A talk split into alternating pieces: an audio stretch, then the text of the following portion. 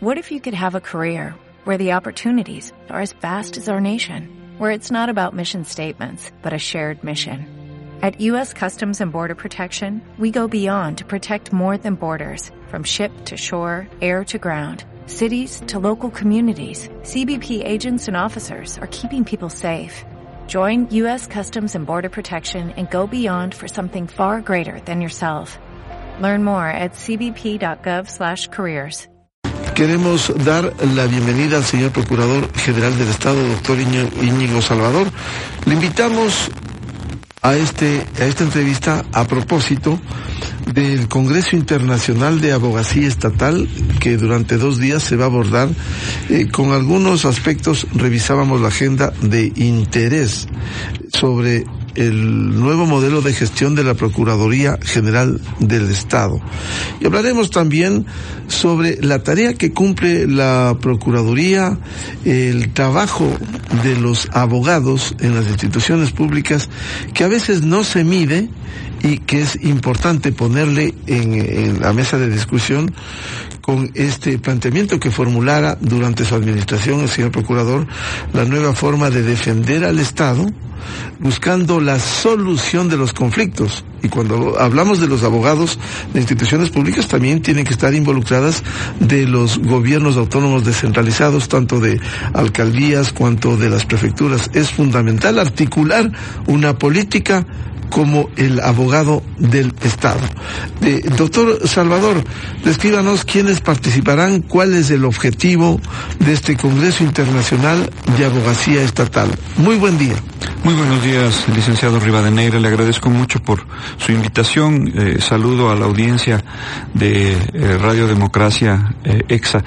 Efectivamente, el día de hoy y el día de mañana se llevará a cabo el Congreso Internacional de Abogacía Estatal organizado por la Procuraduría General del Estado.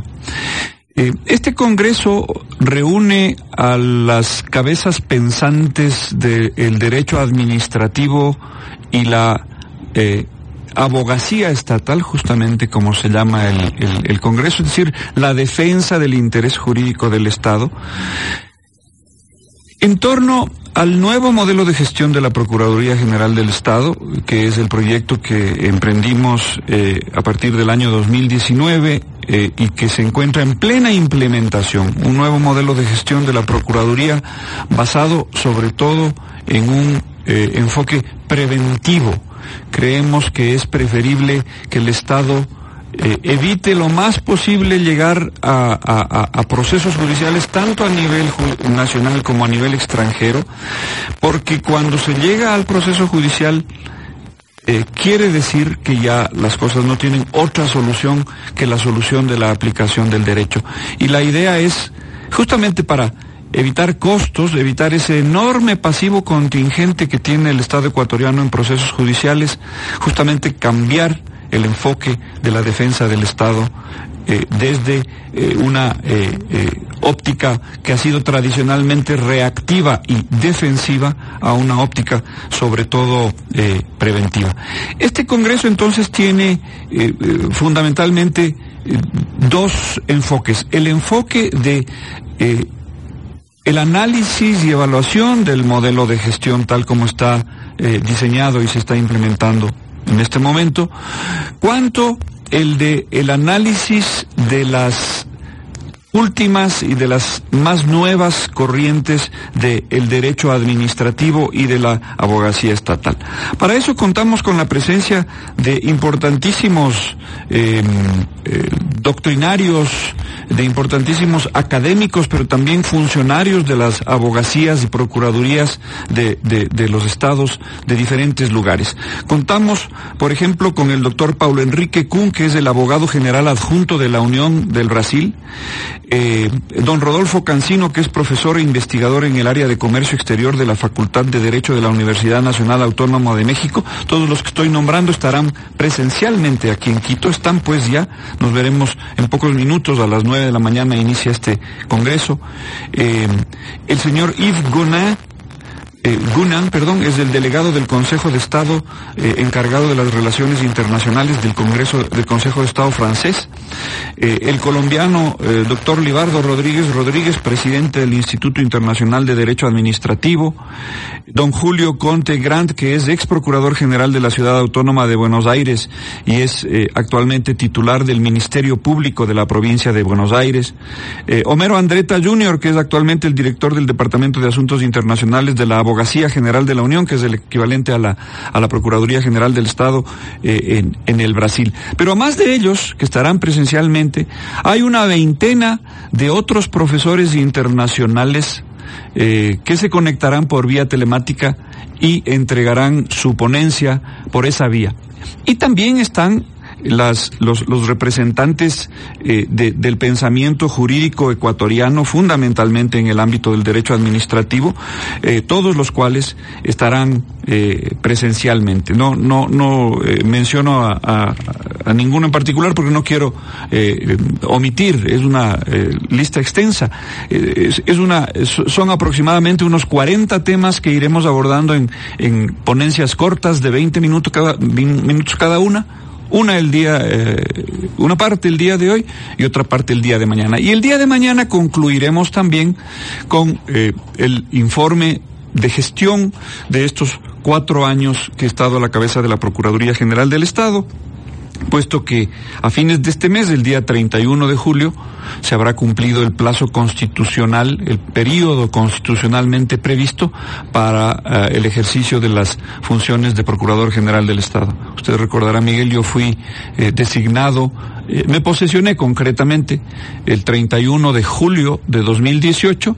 Este 31 de julio se cumplen los cuatro años que dura mi periodo. Y entonces con ese motivo hemos querido hacer un análisis de la gestión de la Procuraduría a la luz de este nuevo modelo de gestión eh, y presentaré un informe de labores eh, sumamente detallado.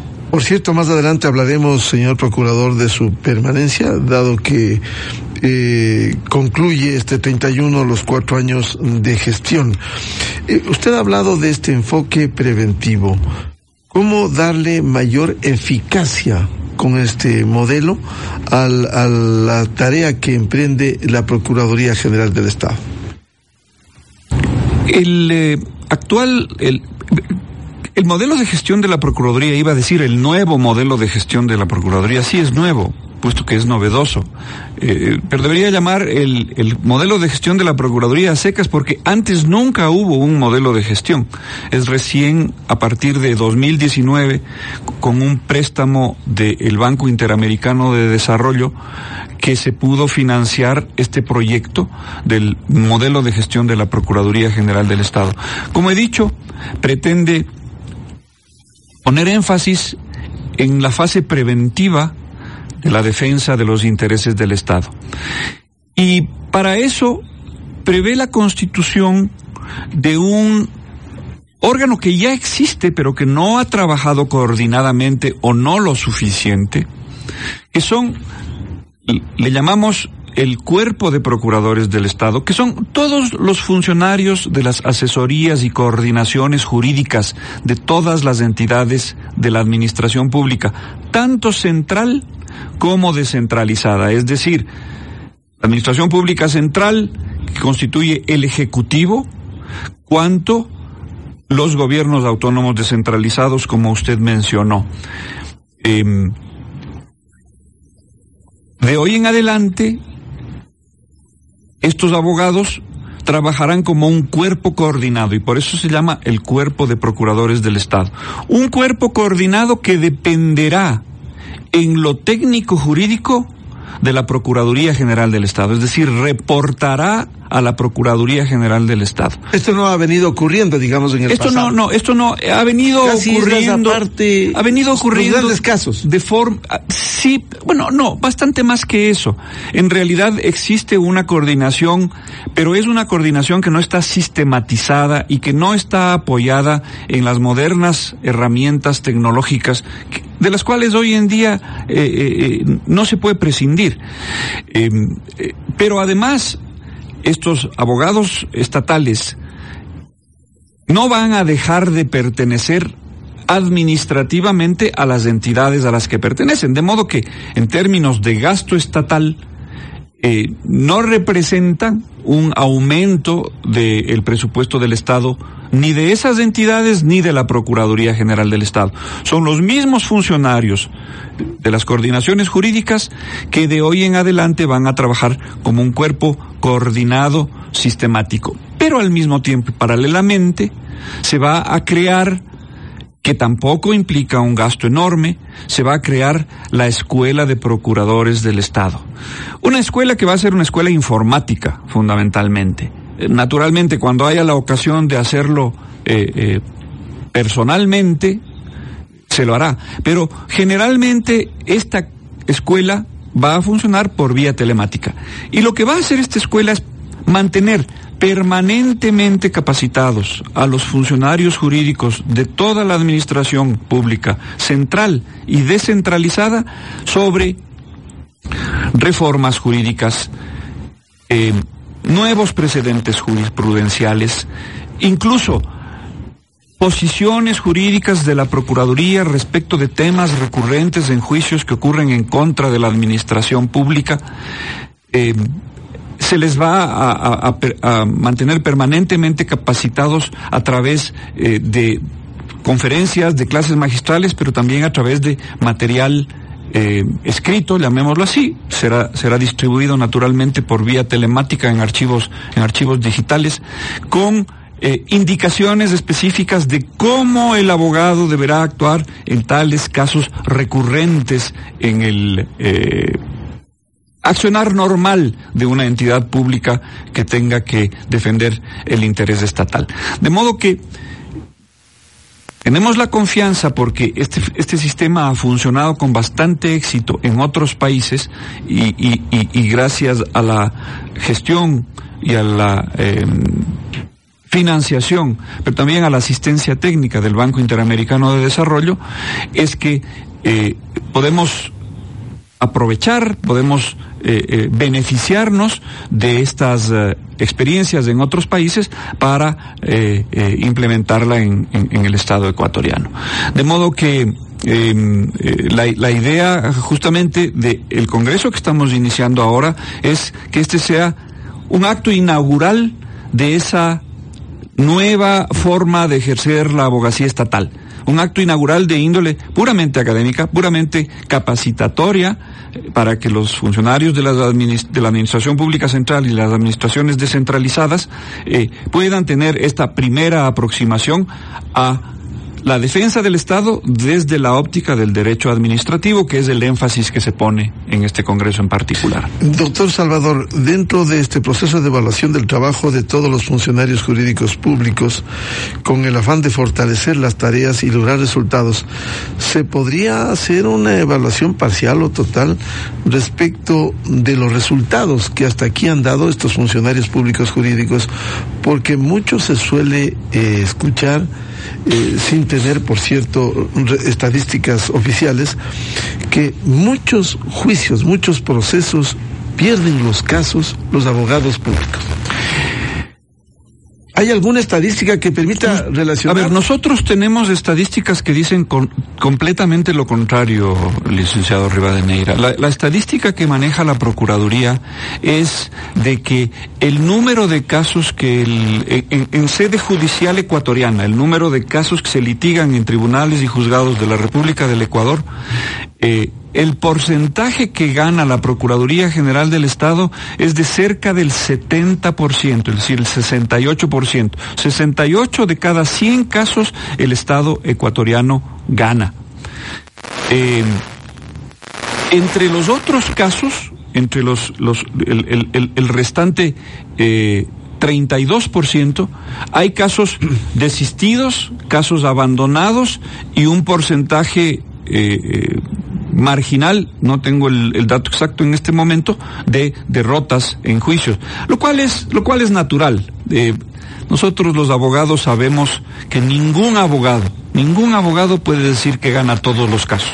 Un abogado que gane todos los casos o es un genio que nunca ha visto en este mundo o es un tramposo. Es alguien que tiene algún tipo de arreglo con jueces venales que no dejan de existir y que puede ganar todos los casos. La Procuraduría General del Estado gana un porcentaje mayor que el que se espera que cualquier abogado gane, porque al iniciar un proceso uno tiene exactamente las mismas eh, probabilidades de ganar que de perder.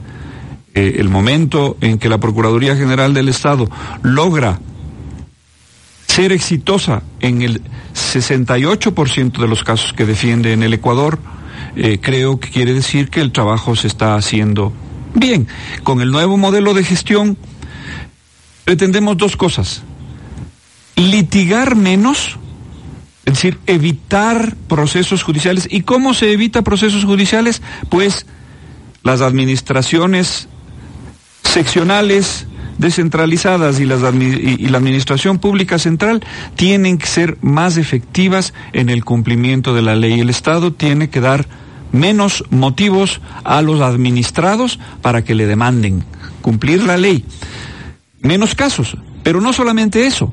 Los casos que efectivamente se litiguen, gracias a la capacitación que se brindará a través de la Escuela de Procuradores del Estado y gracias a la coordinación que se logrará a través del Cuerpo de Procuradores del Estado, serán mejor defendidos y por lo tanto ese porcentaje de juicios eh, ganados se incrementará, espero que sustancialmente. Yo creo que los casos que realmente al Estado ecuatoriano y a la Procuraduría General del Estado le eh, acarrean esta fama mal ganada de que se pierden todos los casos son los arbitrajes internacionales. Pero ya hemos visto en el pasado, yo estoy cuatro años en esta Procuraduría y los casos de arbitrajes internacionales que ha tocado eh, litigar y en los cuales lamentablemente eh, la mayoría se ha perdido, son casos en donde el Estado ecuatoriano eh, en su momento realizó actos que son abiertamente, que eran pues abiertamente reñidos con primero los contratos firmados con contratistas internacionales. Es decir, fallaron los administradores nacionales. Fallaron las entidades, mm, en algunos casos incluso más allá de, las, de, los administradores de los contratos propiamente y de las propias entidades. Eh, el, caso Perenco, por ejemplo, es un, es, un ejemplo claro de eso. Tres casos idénticos, Perenco, Burlington y Murphy, los cuales el Estado ecuatoriano perdió aparatosamente porque no podía sino perder, porque a, estas tres empresas se les cambió las reglas del juego en cuanto al porcentaje a que tenían derecho de los excedentes eh, eh, de la explotación del petróleo debido al aumento del precio del petróleo. Eh, en el gobierno del señor Correa se cambiaron las reglas del juego, se les cambió el porcentaje de beneficio de esos excedentes que originalmente era del 12%, se les cambió al 50 y por, o sea, a favor de ellos eh, a favor del Estado, primero el 12%, después del 50% y después del 99%. Entonces era una invitación simplemente a que abandonen el país eh, y los tribunales arbitrales internacionales determinaron que ese que ese trato era un trato confiscatorio. Entonces el Estado ecuatoriano, por mejor defensa que pudiera hacer, terminó siendo condenado. Entonces, esos son los casos que le traen a la Procuraduría General del Estado esta mala fama de no ganar todos los casos judiciales. Pero como digo, no se puede ganar todos. Algunos, cuando es posible, se los gana, otros se da una defensa técnica para por lo menos reducir los montos de las indemnizaciones. Y eso es muy importante. Por cierto, señor Procurador, en ese análisis cuantitativo de los casos, usted ha señalado 68% ha ganado el Estado y 32% o han desistido, o se han quedado allí, o, se ha perdido. O se ha perdido. Eh, el peso específico ya eh, eh cualitativamente ese 32% pudiera pesar más que el 68%, que en números aparece que, gana, dado los, los, temas eh, eh, eh, en, en, gestión, en debate, porque si aquí se ganan, por decir algo, quizás la comparación no, no es tan real, se ganan de 100, 68 casos, pero entre esos 32 se pierde dos o tres casos en el exterior, que pesa mucho más que el 68. usted tiene razón cuando hacemos, cuando, cuando metemos en la misma canasta los juicios en el exterior, que son arbitrajes internacionales, y los juicios en sede doméstica. Em, la verdad es que esos procesos internacionales suelen ser por cuantías muchísimo superiores a las eh, cuantías de los juicios locales. Entonces podría llegar a darse, podría llegar a darse eh, esa, eh, ese desequilibrio que usted dice, ¿no? Es decir, que esta masa crítica del 68% de juicios exitosos, el pago evitado en esos juicios sea mínimo en comparación con los juicios que se pierden en arbitrajes internacionales en el exterior. Em, la, verdad es que estos datos en cuanto a la cuantía me resultan me resulta complicado eh, eh, darlos porque no los tengo precisos por una simple razón. Los, no todos los arbitrajes internacionales y no todos los juicios nacionales son por cuantías determinadas. Un cálculo de la Procuraduría eh, establece que en el momento actual el pasivo contingente del Estado ecuatoriano, es decir, el monto por el que el Estado ecuatoriano ha sido demandado, la pretensión de los demandantes, en aquellos casos en donde la cuantía sí ha sido determinada, es de 57 mil millones de dólares. 57 mil millones de dólares. Es una cosa astronómica. Pero claro, es una eh, son, son las pretensiones de los demandantes. Como le digo, en el 68% de los casos esas pretensiones son completamente refutadas y el Estado ecuatoriano no es condenado al pago de ellas. En otros casos, incluso en los casos en que se pierde, es decir, en los casos en que el Estado ecuatoriano es condenado al pago de indemnizaciones, en la gran mayoría de los casos, por no decir en todos, el monto al que el Estado ecuatoriano termina siendo condenado, condenado es muy inferior al de la pretensión. Eso, como digo, en estos casos en donde la cuantía está determinada. Pero como le digo también, hay otros casos, y los arbitrajes internacionales suelen estar entre ellos, en donde la cuantía no se plantea directamente en la demanda, sino que se va eh, construyendo a lo largo, a lo largo del proceso. Eh, los arbitrajes internacionales incluso tienen una primera fase que es jurisdiccional, es decir, determinar la competencia del tribunal, una segunda fase que tiene que ver con que con el hecho de si las obligaciones contractuales eh, eh, y de derecho objetivo entre las partes fueron o no fueron violadas. Y solo al final, solo en la fase de cuantificación es que se llega a saber el monto exacto de la pretensión del demandante en los arbitrajes internacionales. De modo que, si bien, contestando a su pregunta, si bien en principio su aseveración. Puede ser real, es decir, podría ser que ese 32% de casos en términos absoluto, absolutos termine siendo mucho más cuantioso que el 78 de los el 78% de los casos exitosos eh, no es una posibilidad que descarte, pero como le digo no tengo las herramientas eh, ni los datos suficientes como para poder decirlo categóricamente. Por cierto, 57 mil millones de dólares, el monto bruto en litigio es enorme, ¿no? es enorme. Es enorme. Eh, normalmente las pretensiones suelen estar infladas, eh, eso es normal en cualquier proceso, eh, y a la postre los jueces se encargan, jueces y árbitros se encargan de alguna manera de, de objetivizar esos montos, ¿no? Pero eso justamente es lo que nos hace pensar en que un enfoque preventivo de la defensa del Estado ecuatoriano es eh, provechoso y es beneficioso en cualquier caso.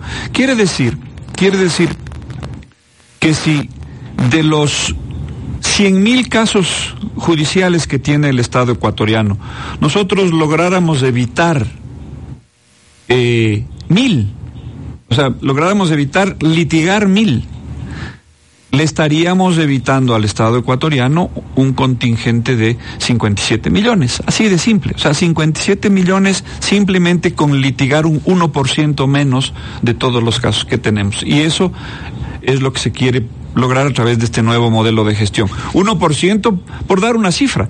Si es que logramos hacer una eh, capacitación efectiva de los eh, funcionarios jurídicos de la administración y si es que logramos realizar una defensa eh, exitosa, ese porcentaje de un 1% se puede multiplicar por 10 o por 20 y entonces el, el, el, la disminución de ese pasivo contingente porque no es propiamente un ahorro es es, es una reducción es una acotación de un riesgo también se disminuiría correlativamente y este Congreso Internacional de Abogacía Estatal también permitirá el que también se incorporen quienes casi en general, incluso en la parte económica, han sido autónomos, como son los gobiernos autónomos descentralizados, sino que también debieran conectarse en el tema jurídico.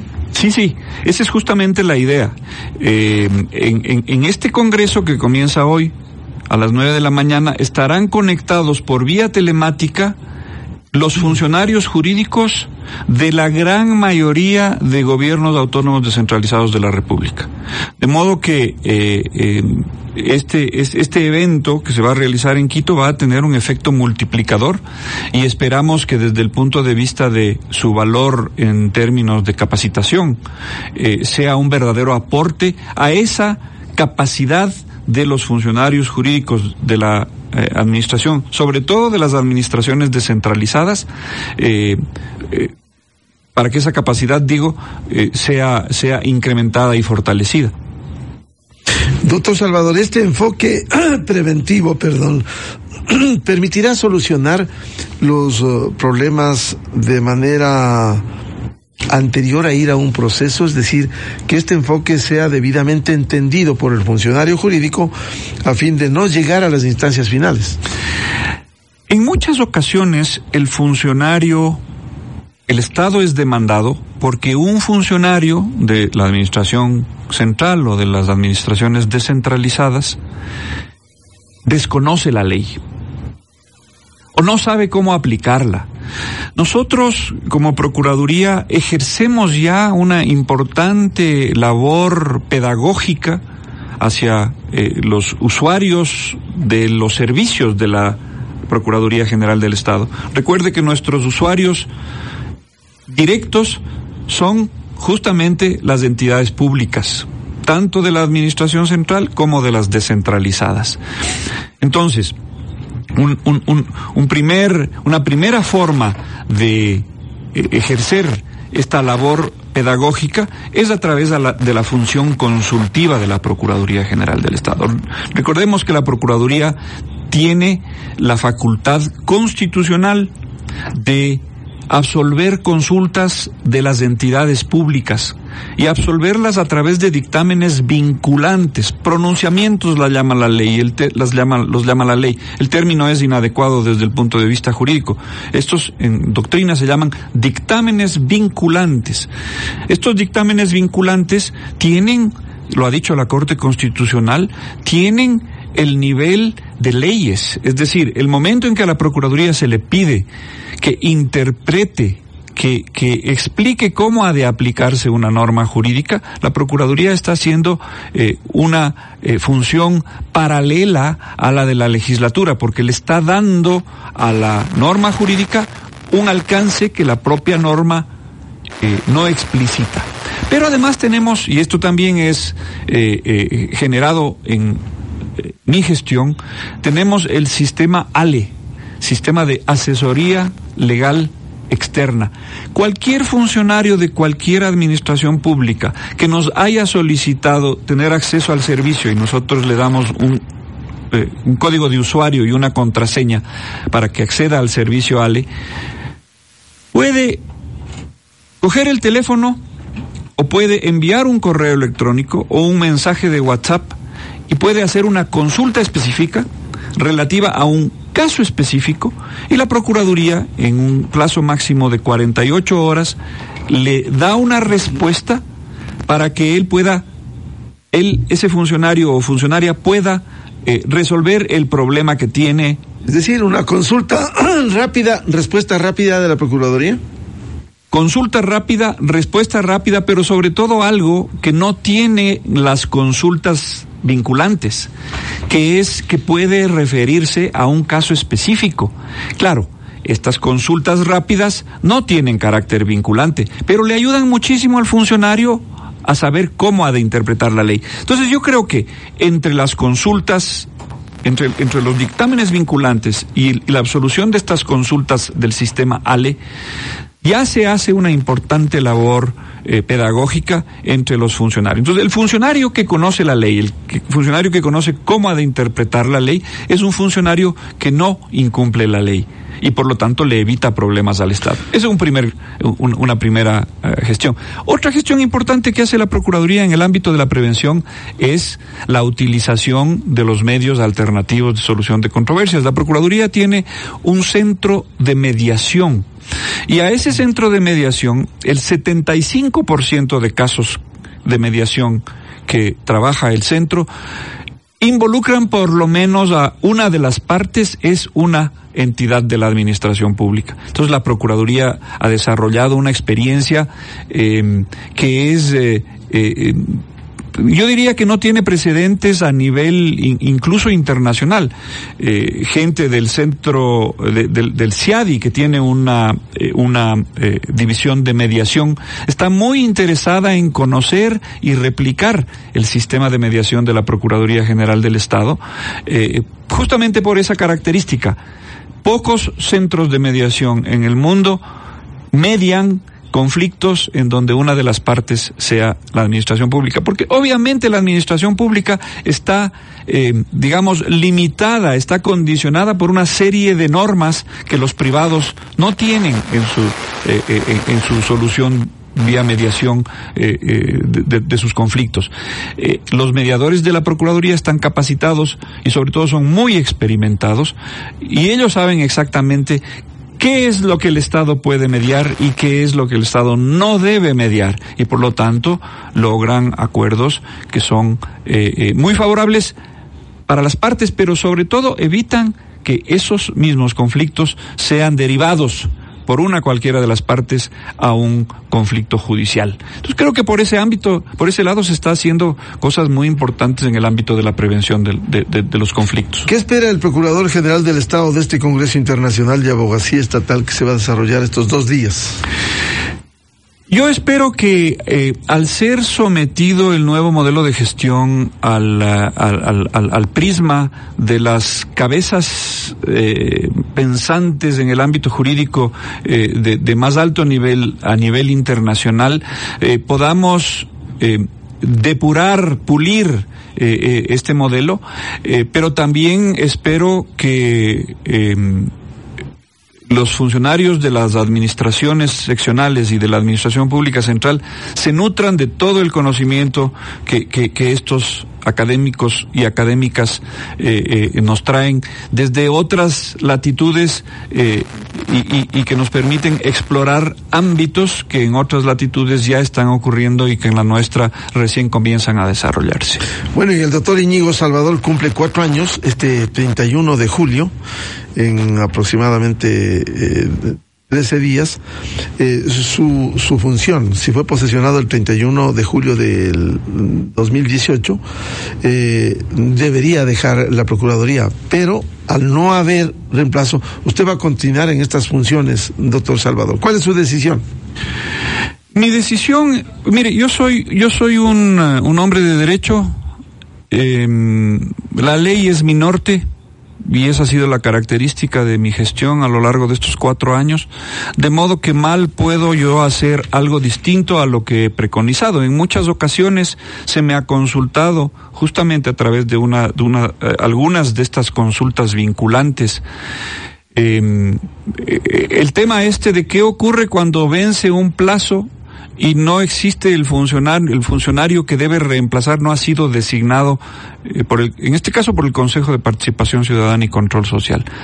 Y lo que la norma de la Ley Orgánica del Servicio Público dice al respecto es que eh, un funcionario cuyo periodo ha concluido continúa en ejercicio de funciones prorrogadas hasta el momento en que es legalmente reemplazado. De modo que yo haré exactamente eso a la espera de que el Consejo de Participación Ciudadana inicie el proceso o, o, por lo menos complete el proceso, porque entiendo que iniciarlo ya lo inició. Entiendo que están convocadas las eh, comisiones de veeduría eh, ciudadana para el para la fase de impugnación ciudadana de ese procedimiento, pero el procedimiento de elección de, de procurador implica en primer lugar que el Consejo de Participación Ciudadana solicite al señor presidente de la República una terna y que luego los inscritos en esa terna sean sometidos a un proceso de verificación de cumplimiento de requisitos, luego al proceso de impugnación ciudadana y finalmente eh, designado el, el, que, el que cumpla con esos requisitos y pase airosamente eh, ese proceso de impugnación. Eh, yo por, por mi parte me contento con cumplir con lo que la ley establece en cuanto a permanecer en ejercicio de mis funciones hasta ser legalmente reemplazado. No sabemos cuánto pueda demorar eso, va a depender concretamente de la prisa que le dé el Consejo de Participación Ciudadana y Control Social. Quisiera hacer una consulta final más de, de forma que de fondo, doctor Salvador. ¿Y qué pasa con la aplicación de normas administrativas, eh, reglamentos, acuerdos, que de alguna manera en las instituciones no han sido actualizadas? Eh, ¿cómo, ¿Cómo se ventilan estos casos? ¿Cómo se consulta? Eh, ¿Cómo se resuelve?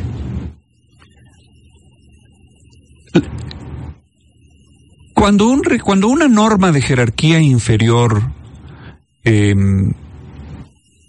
se, ha, se ha vuelto obsoleta o se ha vuelto desactualizada por el paso del tiempo o por reformas que la ley ha sufrido con posterior posterioridad a la emisión de esa norma. Normalmente hay dos formas eh, en que ese eh, vendría a ser una, podría darse una antinomia, como decimos los, los, los, juristas, que es eh, una diferencia de contenido entre dos normas llamadas a regular el mismo presupuesto de hecho. Entonces, si la norma de reglamentaria la norma de jerarquía inferior es eh, contraria a lo que dice la ley, le corresponde a un juez resolver cuando esa norma de categoría inferior ha sido invocada dentro de un proceso judicial concreto. Ahí le corresponde al juez resolver y esa resolución tendrá aplicación exclusivamente a ese caso judicial concreto. También justamente para eso está la facultad consultiva de la Procuraduría General del Estado. Una entidad pública nos somete el problema y nos dice, esta norma, ¿cuál de las dos normas debe aplicar? esta norma que dice tal que cosa. quedó desactualizado un, con la nueva ley que Un reglamento que quedó desactualizado o la nueva ley.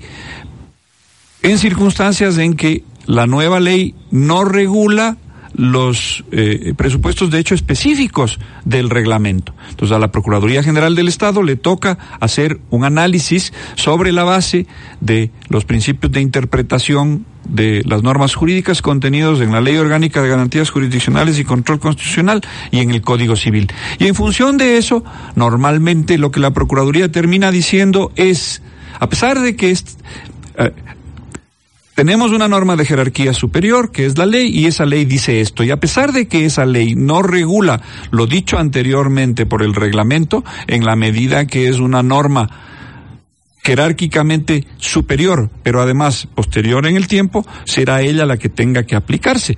Normalmente cuando se hace una reforma legal, si el asambleísta ha sido suficientemente prolijo, tendrá que haber determinado, primero, la derogación del reglamento en cuestión y segundo, deberá haber prescrito la obliga prescrito en el sentido de, de, de, prescribir una norma, de, de, proponer una norma, de dictar una norma, tendrá que haber dictado una norma. Estoy hablando del lenguaje prescriptivo de las normas jurídicas. Deberá haber prescrito que el Ministerio del Ramo el presidente de la República, a través del Ministerio del Ramo, tendrá que haber, te, tendrá que en el plazo de 60, 90 días emitir un nuevo reglamento. Mientras ese nuevo reglamento no se emita, pero el reglamento anterior ha sido expresamente derogado, queda un vacío. Y mientras quede ese vacío, lo único que se puede aplicar es directamente la ley, la ley superior. Lo que me hace acordar lo que hace muchos años un reconocido jurista, investigador de, de investigación legal, el doctor Luis Hidalgo López decía la telaraña legal que hay en el Ecuador. Sí, sí. Eh, justamente la Procuraduría en su función consultiva procura de alguna manera desbrozar esa telaraña legal. Lo primero que hacemos en la Dirección de Consultoría de la Procuraduría, cuando se nos somete una consulta que involucra una serie de actos normativos a lo largo del tiempo, es hacer una línea de tiempo, justamente una cronología, sin entrar todavía al análisis eh, de fondo del, del tema jurídico. Saber exactamente dónde estamos en cuanto a ¿Cuándo fue emitida tal norma? Porque uno de los principios básicos de la interpretación de la norma jurídica es que la norma posterior deroga a la norma anterior. Esa derogación normalmente tiene que ser expresa, pero cuando no ocurre expresamente, entonces este principio se aplica y debemos aplicar siempre la norma posterior. Entonces es bueno saber primero esa línea de tiempo y luego entran en juego todos estos otros criterios en mi práctica, eh, en mi experiencia como Procurador General del Estado, al eh, analizar las situaciones que son sometidas a consulta de la Procuraduría, generalmente termina siendo el principio de jerarquía el que, el, el que prevalece. Porque es obvio, una norma legal siempre tendrá eh, jerarquía superior y prevalecerá sobre la norma inferior. El 424, 425 de la Constitución, la jerarquía de las normas. Las jerarquías de las normas, la jerarquía de las normas dilucidada a través de los principios generales de interpretación de la norma jurídica. Bien, al señor Procurador General del Estado, doctor Íñigo Salvador, gracias la presencia aquí en la revista de Opinión Democracia.